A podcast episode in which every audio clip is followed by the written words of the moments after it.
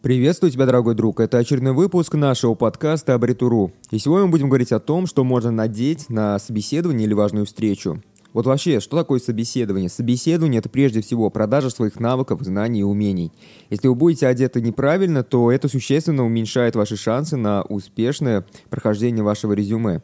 Аналогично все это работает и для продаж, и для важных встреч, поэтому одеваться нужно точно правильно.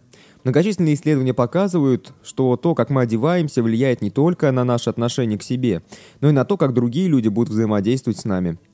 И вот если вы хотите, чтобы ваша одежда действительно говорила за вас, то она должна соответствовать конкретной ситуации и впечатлениям, которые вы планируете оставить у своего собеседника. Иногда вам хочется, чтобы одежда просто подчеркнула вашу индивидуальность. Иногда нужно показать именно то, что вы максимально собранный и продуктивный человек. И вот в первом и втором случае гардероб будет совершенно разный. Но что точно, так это то, что во всех случаях нужно выбирать подходящую одежду, а к выбору одежды нужно подходить именно стратегически, чтобы получать максимально правильный результат и определенные преимущества, когда вы проходите вот это вот собеседование или пришли на важную встречу. Например, вы можете одеваться определенным образом, чтобы показать свои лидерские качества, чтобы быть более эффективным в переговорах, и это действительно будет работать. Я предлагаю подробнее рассмотреть ситуацию с переговорами и продажами. Но на самом деле все эти советы будут эффективны и для собеседования, и для переговоров, и для очень многих других реально важных дел. Большой разницы тут нет, ведь если вы устраиваетесь на новую работу, либо пытаетесь заключить действительно хороший жирный контракт, то вы в любом случае сначала должны продать себя. Упаковка имеет очень важное значение для любого продукта, и именно по этой причине мы сегодня советуем следить за своей оберткой. Итак, о чем же должна говорить ваша одежда на собеседовании? Итак, одежда нам нужна не только для того, чтобы прикрыть свое тело и немного согреться, но и для того, чтобы она говорила за нас. А о чем может и должна говорить наша одежда? Вы должны меня услышать. Вы полюбите меня и станете хорошим другом. Вы можете мне верить, и вы должны мне верить. Если вы собираетесь на собеседование, то ваша одежда должна соответствовать этому событию. Ваша одежда должна быть максимально прочной, убедительно визуально, но при этом достаточно симпатичной. И желательно, чтобы она была немного универсальной. Хороший, качественный костюм отлично подходит под это описание, но все же это все еще не так просто, и тут есть что обсудить.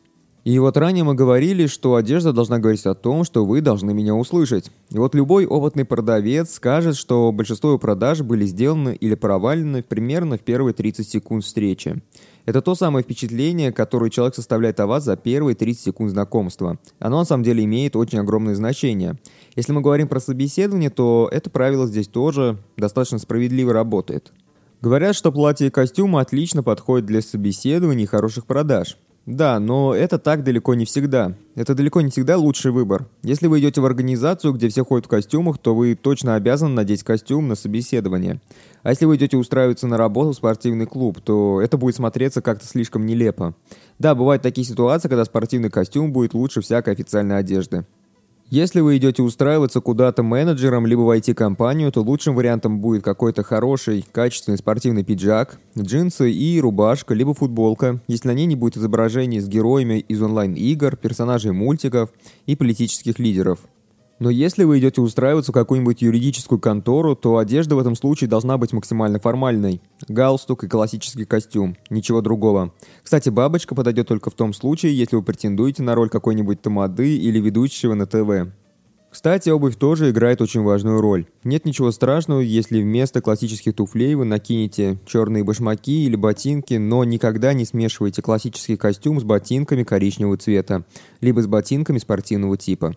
Никогда не перегибайте со строгостью в своем стиле. Костюмы без всего этого делают силуэт очень резким, и если вы добавите еще запонки и часы, то это может заставить человека думать, что вы достаточно грубый человек. Если вы не хотите таковым показаться, то не перегибайте. Помните, что человек в любом случае составит определенное мнение о вас еще до того, как вы успеете открыть свой рот и что-то сказать. В вашей одежде лучше всего сохранять баланс, чтобы казаться доброжелательным, но не казаться легкомысленным. Если у вас есть сомнения, то лучшим вариантом будет придерживаться классического стиля, но без галстуков, без запонок и вот всего такого. Но в жизни нередко бывают и такие ситуации, когда нужно выстроить именно дружеские отношения. И вот что нужно одевать в этом случае? Если мы будем говорить о продажах, то успех в продажах напрямую зависит от вашего контакта с аудиторией. Если мы будем говорить про работу, то там тоже мало быть просто хорошим специалистом. Если у вас не получается выстроить хороший контакт с коллегами, то, скорее всего, вы просто не пройдете свой испытательный срок. Как лучше всего одеваться на встрече, если вы планируете закрепить контакт и создать некие дружеские отношения? Теплые цвета и земляные оттенки можно назвать скорее сдержанными, чем крутые. А вот белый и черный принято считать крутым. Темный коричневый костюм будет симпатичен смотреться среди какой-нибудь взрослой аудитории, чем, например, темный-синий. А красный галстук в таком комплекте будет смотреться намного лучше, чем, например, зеленый. Но мой самый главный совет даже не в этом. Он заключается в том, что нужно всегда носить такие вещи, которые максимально близко по стилю подходят к вашей аудитории. Нам нравятся люди, которые максимально похожи на нас, которые внешне похожи на нас, которые одеваются так же, как и мы, и любят то же самое, что и мы. Да, я хочу сказать, что ваш стиль должен стать максимально похожим на тот стиль, который присутствует у вашей аудитории. Но при этом достаточно важно пытаться сохранить свою естественность. Поэтому, если вам категорически неудобно носить костюм, то вы всегда можете подобрать для себя какой-то альтернативный вариант. Например, вы можете подобрать для себя отличный жилет, который тоже будет смотреться выигрышно, и он будет по-прежнему вписываться в рамки стиля данной аудитории. А на самом деле всегда так было и будет в будущем, что когда мы начинаем общаться с другими людьми, самое важное – это доверие. И вот как нужно одеваться, чтобы вызывать доверие.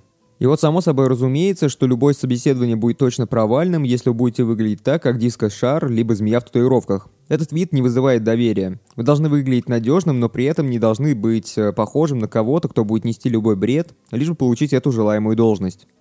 И вот, кстати, в продажах это на самом деле работает точно так же. Я не думаю, что вы бы купили какой-то серьезный продукт у типичного представителя хиппи. Если говорить честно, то я бы не ждал хорошего сервиса от хиппи или эмо. Нет, я не хочу никого этим обидеть, но вот такие стереотипы, на самом деле, они есть у большинства людей. Необходимо понимать, что немного индивидуальности это просто отлично, это хороший шаг. Но если у вас ее чересчур много и все это достаточно безвкусно, то это полный провал.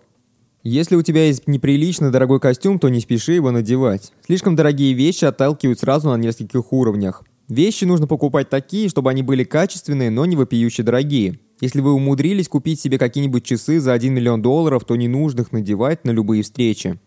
На самом деле, многих работодателей это может отпугнуть, как и клиентов, если мы говорим про продажи. Я часто ставлю продажи и собеседование рядом, ведь собеседование по сути тоже является продажей, но мы продаем здесь свои навыки и умения. На самом деле, в нашей стране чересчур дорогие штуки точно не ассоциируются с успехом. Они у нас ассоциируются с воровством, обманом и понтами. Помните про это.